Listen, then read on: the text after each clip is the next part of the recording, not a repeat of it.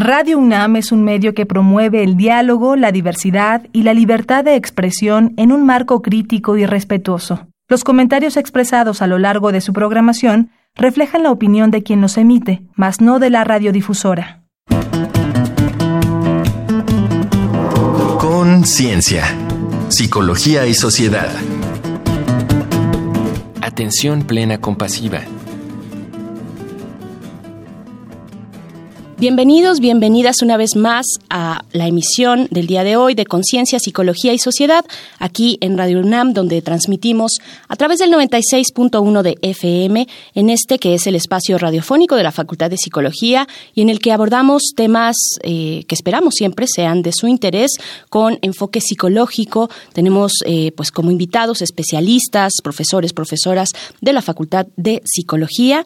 Yo soy Berenice Camacho y comparto en esta ocasión la conducción con la doctora Mariana Gutiérrez Lara. ¿Cómo estás, Mariana? Hola, veré muy contenta. Ya van a ver qué programa tenemos el día de hoy. Así es, nuestro tema de hoy, atención plena compasiva pues ahí está de lo que estaremos hablando durante la siguiente media hora. Les invitamos a escuchar esta y otras emisiones. Se pueden acercar al sitio de podcast que es radiopodcast.unam.mx y pues bien, con esto iniciamos en Conciencia, Psicología y Sociedad. Como la ciencia que estudia y analiza la conducta y los procesos mentales humanos con fines básicos y aplicados, la psicología también evalúa y explora aportes de otras fuentes de conocimiento. Tal ha sido el caso de la meditación, concebida por la filosofía budista. En 1977, la Asociación Americana de Psiquiatría reconoció el valor terapéutico de la meditación y recomendó investigar más su eficacia clínica. En 1979, la fundación del Centro para la Atención Plena o Mindfulness en la Universidad de Massachusetts por el doctor John Kabat-Zinn fue decisiva para el desarrollo moderno de estas terapias. Ahí propuso un programa de reducción de estrés basado en la atención plena con gran difusión y efecto en aplicaciones e investigación.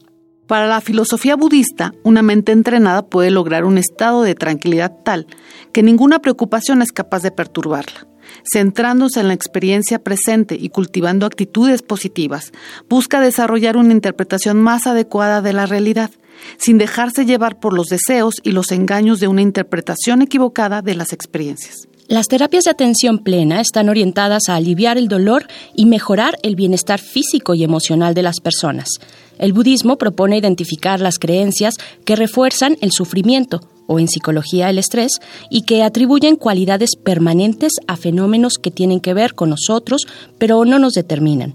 Con ello expone que todo cuanto existe está en constante cambio y en una rica interacción sin fin. La atención plena es un proceso activo que involucra dimensiones cognitivas, actitudinales, emocionales, sociales y éticas. Más de 30 años de investigación han documentado su eficacia terapéutica efectiva para reducir el estrés y mejorar el estado de salud de pacientes con diversos trastornos psiquiátricos y médicos. Para nuestra invitada, tras la comprensión de que todos los seres sintientes experimentan sufrimiento, la práctica de atención plena no está completa sin la compasión, es decir, si omite la aspiración de liberarse y liberar a los demás seres del sufrimiento para alcanzar la felicidad. Entonces, ¿qué es la atención plena compasiva? ¿Se puede entrenar a la mente para alcanzar calma y ser feliz? Para responder estas y otras preguntas nos acompañan a Beatriz Moreno Cautiño, doctora en psicología, quien desde 2013 imparte el Seminario de Atención Plena Compasiva en el posgrado en psicología de la UNAM e investiga su aplicación en trastornos crónico-degenerativos. Bienvenida, doctora. Bienvenida, doctora. Pues gracias por estar acá, doctora Ana Moreno Cautiño. Preguntarte primero, ¿meditación es lo mismo que atención plena? Ah, muchas gracias por la invitación, Mariana Berenice. Es un gusto estar aquí con ustedes. Eh, no, mediante la meditación se puede adquirir atención plena. Es una, la meditación son distintas técnicas de entrenamiento mental. Es como llevar la mente al gimnasio, educar a la mente, entrenar a la mente para adquirir ciertas habilidades que ya son eh, propias de la mente, pero que no las hemos todavía eh, explorado o utilizado a su máximo potencial. Muy bien. ¿Y cómo se distingue entonces? Bueno, ya nos dice la diferencia entre la meditación, la atención plena y qué es la compasión. La compasión es la raíz de la atención plena. Esto para la filosofía budista es esencial ya que esta es la cualidad que le da sentido a la práctica de la atención plena y para la que se ejercen esas técnicas de meditación específicas, que es el reconocer el sufrimiento de los seres, es decir, reconocer el sufrimiento propio y reconocer el sufrimiento de todos los seres sintientes. Entonces, las acciones que yo tenga encaminadas de esta atención que estoy desarrollando van a ser con la intención de aliviar mi sufrimiento y, aliviar el sufrimiento de los demás. Mariana. ¿Esto quiere decir, doctora, que se puede entrenar a la mente para ser feliz? Así es, es como ir al gimnasio de la mente para poder desarrollar habilidades que te permitan estar más atento en, en el momento que presente y también, muy importante, en poder desarrollar una actitud virtuosa, es decir, enfocarte en emociones y actitudes positivas. Mira, mediante estas técnicas, que por supuesto requieren de ser practicadas por tiempo continuo, los cambios no vienen de un día para otro, con esta práctica se ha encontrado que, por ejemplo, la predisposición que tiene un individuo para llevar su vida diaria se ve muy afectada con esta, afectada positivamente, con este entrenamiento cuando practicas meditación enfocada en las virtudes, enfocada en, en, en una actitud compasiva, en el entendimiento correcto de la realidad, esto es, de que todos los fenómenos son interdependientes, están en constante cambio, hace que ya tu predisposición ante la vida sea otra. Es decir, antes estábamos acostumbrados a pensar que al recibir un estímulo tuviéramos una interpretación del estímulo y diéramos una respuesta. Ahora sabemos que hay algo que antecede a este, a este fenómeno, que es esta predisposición con la que yo voy a entender el mundo, que en cuanto yo eh, abra mis sentidos al mundo, ojos, oído, eh, tacto, ya estoy con una predisposición para recibirlo de una manera positiva o negativa. Entonces, con eso es con lo que estamos trabajando y por eso es tan importante, porque quedamos muy atrás antes del momento de recibir la información. Entonces, ya no importa si, si el, el objeto es entre comillas, bonito o feo. Es, es como estoy yo entrenando mi mente para recibir ese objeto. percibirlo. Muy bien, les recordamos que estamos conversando con la doctora Ana Moreno Coutinho acerca de la atención plena y compasiva, por supuesto, la meditación. Eh, les invitamos a hacer una breve pausa. Vamos a escuchar lo que nuestro compañero Uriel Gámez eh, recogió en las calles de la ciudad acerca de nuestro tema, ¿qué es la meditación para ellos? La gente opina.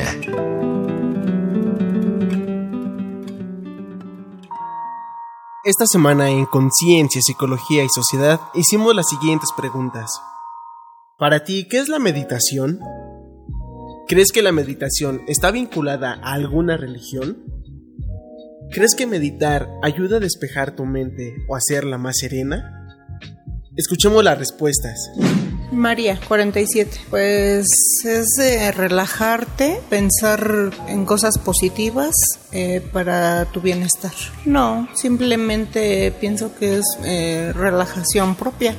Sí, mucho. Pues porque tiene uno pensamientos positivos y uno mismo atrae la buena vibra. Entonces eso te ayuda en tener una buena vida y buena relación con las personas que te rodean. Me llamo Rodrigo y tengo 22 años. La meditación es dedicarse un tiempo a relajarse, tratar de liberarse de los pensamientos que nos perturban durante el día y tratar de encontrar la manera en la que estemos más en calma. Eh, no, creo que no tiene que ver con ninguna religión. Más bien creo que si la podemos encontrar que está presente en muchas religiones, porque siempre se ha buscado ese momento en el cual está en contacto con la divinidad o en la cual la persona se puede separar del resto de la sociedad. Sí, de hecho creo que debería de practicarla más seguido procurar tener un momento para meditar en las noches y me ayuda a estar más relajado y empezar el día de mejor manera.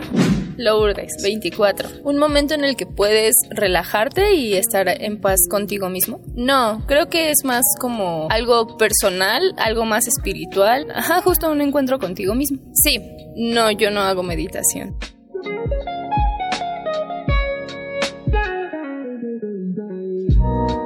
Para Conciencia, Psicología y Sociedad, Uriel Gámez. Contáctanos al correo con.cienciaunam.gmail.com o en el Facebook arroba unam.psicología. calmarse, relajarse, liberarse, liberarse de pensamientos perturbadores, traer, atraer la buena vibra, es lo que nos dicen eh, quienes fueron entrevistados. Gracias por sus opiniones. Estamos conversando en esta cabina la doctora Ana Beatriz Moreno Coutinho acerca de la atención plena compasiva. Mariana Gutiérrez Lara, pues estamos de vuelta. Y doctora, pues yo quiero preguntarte cómo son, qué son las terapias basadas en esto precisamente, en la atención plena compasiva y qué tan son. Me parece muy importante eh, comenzar diciendo, a partir de lo que escuchábamos de las intervenciones del público, que es muy común esta confusión de pensar que la meditación es una técnica de relajación. Debemos practicar para obtener la relajación. Si bien es una consecuencia secundaria de la práctica de la meditación, la relajación no es el objetivo principal.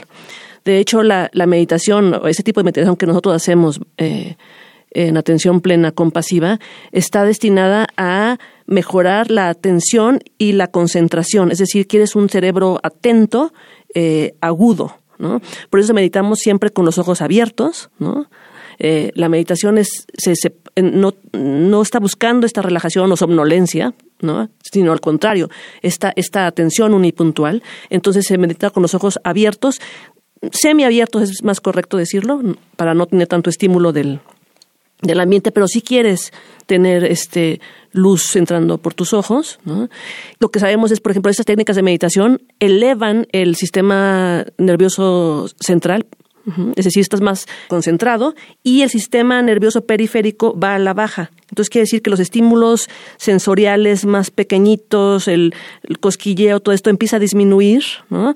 Para permitirte tener esta concentración donde tú la quieres tener, ¿no? Entonces sí va a haber una, una especie de relajación eh, secundaria, pero no es, no debe de ser la intención primaria de buscar esas técnicas. Esas técnicas son para mejorar la atención y la concentración. ¿Y cómo son estas terapias, las terapias basadas en esta, en esta atención plena compasiva? Mira, entonces lo que hacemos es, por un lado, empezar a entrenar a la persona a tener esto, su atención concentración unipuntual, ¿no? Llevarla a donde quiere tenerla, es decir, eh, en, en, el budismo se habla del monkey mind, ¿no? Tenemos una mente de chango que está brincando por todos lados como si fuera normal y es normal para nosotros estar de un estímulo a otro eh, y lo que enseñamos es a, este chango a no andar brincando por todos lados, sino lo, lo traemos, le decimos, ahora te quiero aquí, ahora por favor aquí, ¿no? Y hay que estarlo trayendo una y otra y otra vez, siempre. Aún los practicantes más eh, experimentados están haciendo esto constantemente, claro, menos que, que, los principiantes, pero la atención siempre tiende a divagar, el cerebro siempre está activo, siempre está formulando preguntas, sensaciones, emociones, pero le enseñamos a traer eh, esta atención a un, a un punto, ¿no? Normalmente usamos la respiración para ese foco de atención unipuntual, traer al changuito a ese, a ese momento. Eso es lo primero que enseñamos. Después enseñamos a no juzgar las situaciones, ¿no? Eso es algo también basado en la filosofía budista muy importante. Estamos habituados a tener una realidad dual, bonito, feo, alto, chaparro, agradable, desagradable, y esto genera muchísimo sufrimiento. Entonces las cosas son, punto, solamente son. Las observamos como lo que son. Entonces, esta pluma no es ni bonita ni fea, es pluma y tiene un objetivo y la valoro como tal porque me es una herramienta útil, la, la, la, respeto o me relaciono de manera correcta con ella porque tiene una función, pero al mismo tiempo me despido de ella, no, no, genero apegos este, y no pongo juicios de valor. Hasta ahí todavía no estamos hablando nada más de atención plena.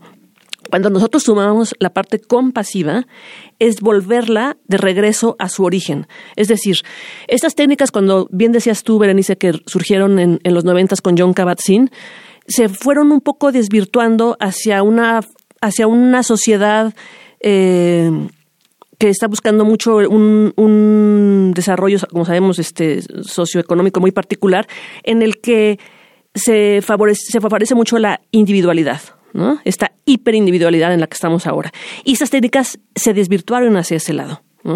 A un punto en que llegó a llamarse Mac-Mindfulness, es decir, hacer esto muy rápido, centrándose en el sujeto que los practica. Entonces, para yo ser más agudo, yo ser más audaz, yo ser más concentrado, está muy bien, pero eso no era la intención de la raíz de este tipo de, prácticas, los vuelve muy, muy cortas en su alcance cuando, cuando no se llevan de raíz. Entonces, es sí desarrollar estas cualidades de estar atento, de no juzgar, pero ¿para qué? Entonces, el para qué lo da la parte de la compasión, que lo hace volver a su origen, es decir, para ayudar a liberar a los seres y a mí mismo del sufrimiento. Eh, por eso nosotros hacemos este énfasis, ya no hacemos atención plena nada más, sino atención plena compasiva, que desde la filosofía budista nunca ha estado despegado, pero en Occidente fue donde se fue este, despegando. ¿no? Entonces no queremos contribuir más al hiperindividualismo, queremos hacer sociedades que, necesitamos, requerimos tanto de esta actitud compasiva, de pensar en el sufrimiento propio y en el de los demás y, buscar aliviarlo, al menos tener la intención, sabemos que no podemos hacer a veces mucho, pero sí tener la intención de, de no sumarnos más al sufrimiento de otros. Doctora, a partir de lo que nos estás comentando de dejar de individualizar, elevar la salud y el bienestar, radica no nada más en hacerlo para mí o conmigo, sino en relación a los otros. Eso es algo que se entrena dentro de la terapia psicológica. Entonces les enseñamos, fíjate que la depresión, la ansiedad, que son dos de los trastornos eh, psicológicos más importantes que tenemos, como bien saben ustedes, en, nuestro país y en el mundo, tiene mucho que ver con este, con este encerramiento, este ensimismamiento y esta percepción de eh, individualidad en el sentido de yo soy el que importo, yo soy el que sufro más, yo soy el que me pasa todo esto, bla, bla, bla. Entonces, cuando le enseñamos a los pacientes, que nosotros estamos tratando principalmente con pacientes con trastornos crónicos degenerativos, a abrirse, a ver que no son los únicos que están sufriendo, que hay muchas formas de sufrimiento, que hay muchos momentos de sufrimiento. Esta condición humana que tenemos hace que, que suelten un poco su carga. ¿No? que no se sientan tan ensimismados, no se sientan tan encerrados en su sintomatología y, y, yo creo que ahí está mucho de la clave, Mariana, que hace que ellos este, mejoren. Bueno, les invitamos a hacer una pausa, estamos conversando acerca de atención plena compasiva eh, y pues bueno, vamos a escuchar ahora un dato que deja huella, algunos otros datos, algunos otros eh, puntos de referencia sobre nuestro tema del día de hoy. Un dato que deja huella.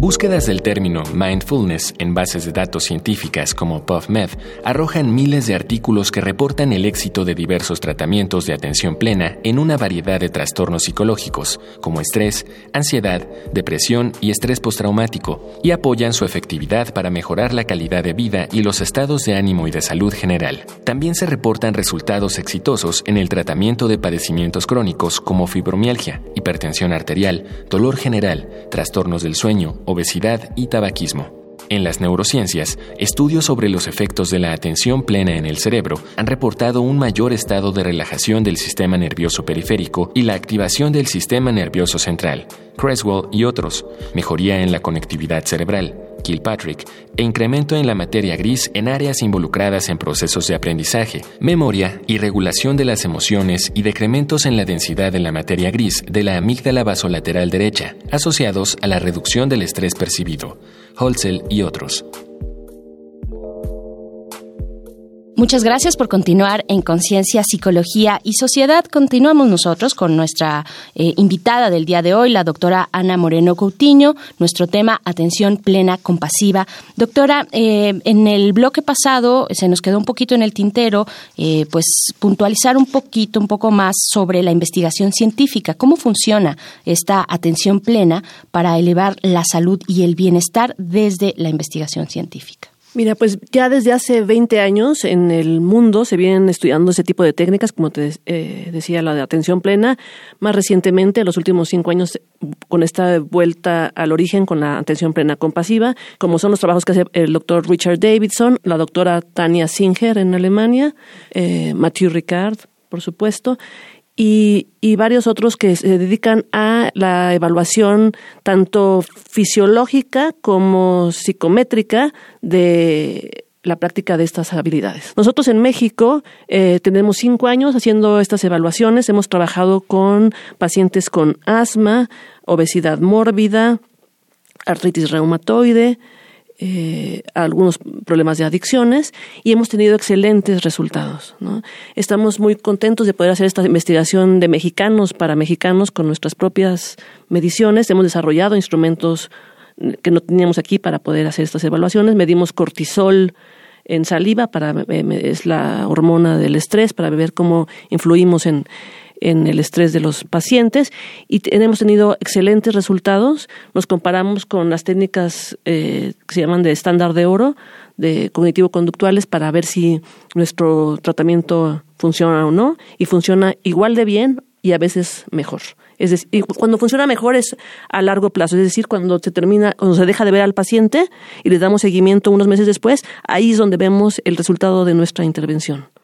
Una parte relevante para la universidad, doctor, es la formación de jóvenes, ¿no? En este sentido, ya se están formando psicólogos mexicanos en nuestra universidad basado en esta terapia? Así es. Ahorita en el posgrado, ¿no? Esperamos pronto empezar a intervenir ya desde la licenciatura, pero ahorita en el posgrado tenemos eh, ya varios alumnos de maestría titulados y, y, en proceso de titulación y en el doctorado también.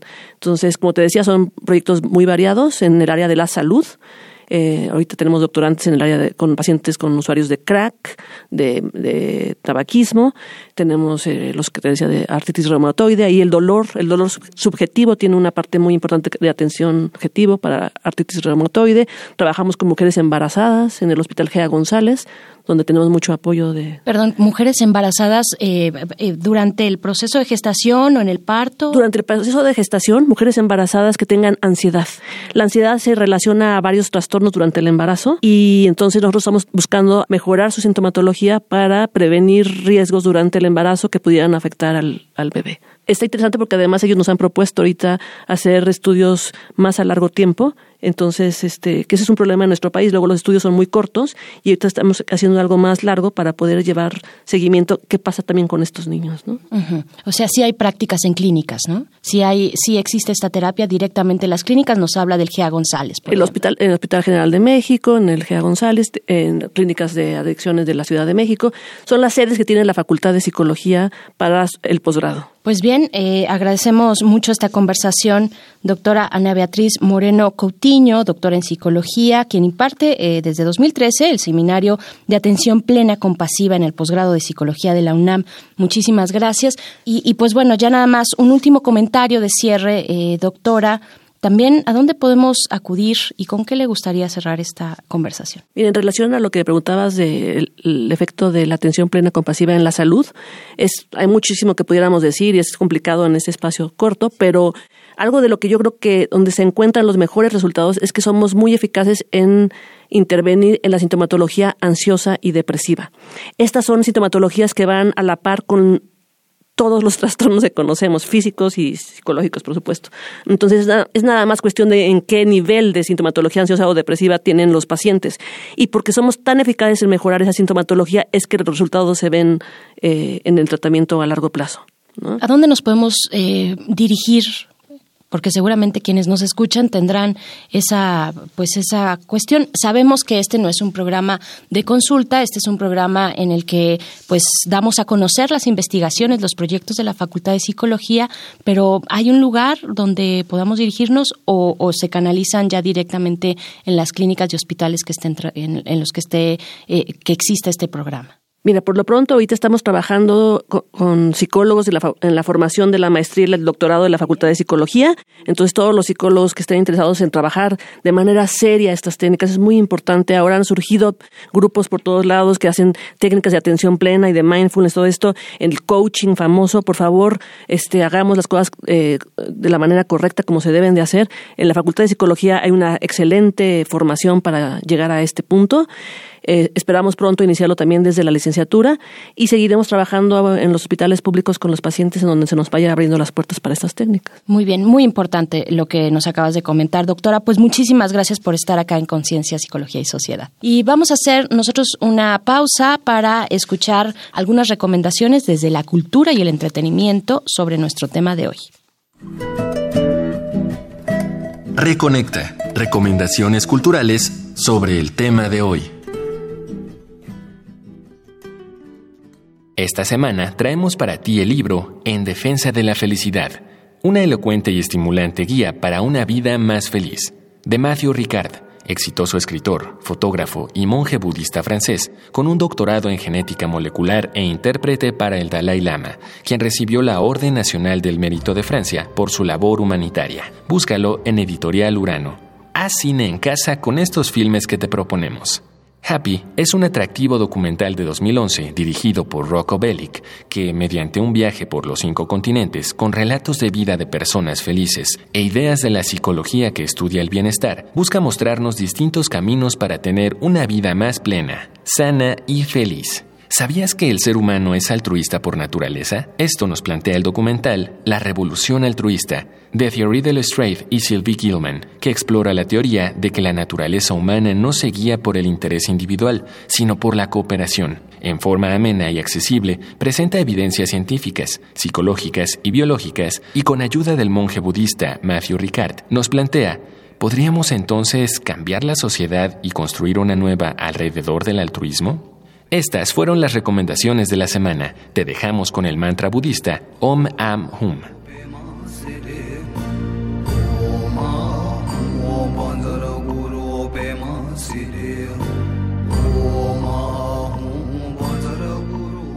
Estamos de vuelta en Conciencia, Psicología y Sociedad para despedirnos, eh, Mariana Gutiérrez Lara, y pues yo quisiera preguntarte o que nos compartas tus, tus reflexiones finales. Mira, tal como dijo la doctora, efectivamente ahorita hay una moda, como hubo una moda de yoga y de, actividades meditativas y de bienestar, etcétera. Yo creo que sí hay que tener mucho cuidado porque hay muchas situaciones que no son científicas. La idea de invitar ahora este día a la doctora era justamente que nos hablara de la investigación que se ha hecho al respecto. Creo que un tema que a nosotros nos ha provocado mucho malestar como cultura occidental es pensar que siempre tenemos que estar bien, bien y de buenas decimos, ¿no? Y se nos entrena como a buscar esta felicidad que a veces es muy artificial. Incluso por eso a veces se busca en sustancias como las sustancias psicotrópicas, porque nos han enseñado que tenemos que estar bien. Y creo que un punto importante aquí es aprender a que la vida es, como decía la doctora. Esto implica momentos de felicidad, pero también momentos de sufrimiento. Y cómo lo vivas iba a ser la gran diferencia en que te instales en ese sufrimiento o que lo hagas excesivo, agudo, crónico, y, o que lo dejes pasar. Entonces, creo que el estar en el momento presente, como ella decía, en el aquí y en el ahora, nos permite entender que las cosas pasan, todo pasa, lo bueno y lo malo también va a pasar.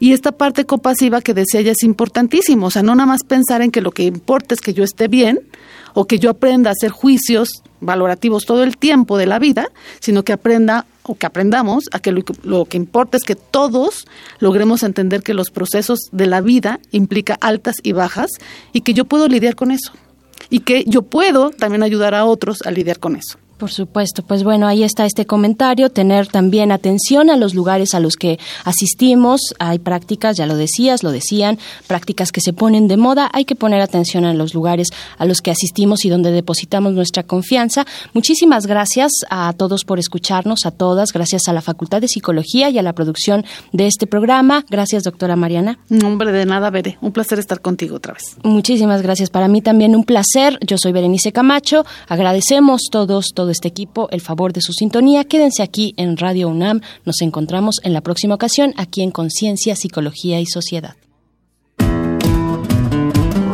Conciencia, Psicología y Sociedad. Del otro lado del espejo participaron Marco Lubián, voz en off, Ana Salazar, guionista, Augusto García Rubio, vinculación e información, producción, Frida Saldívar.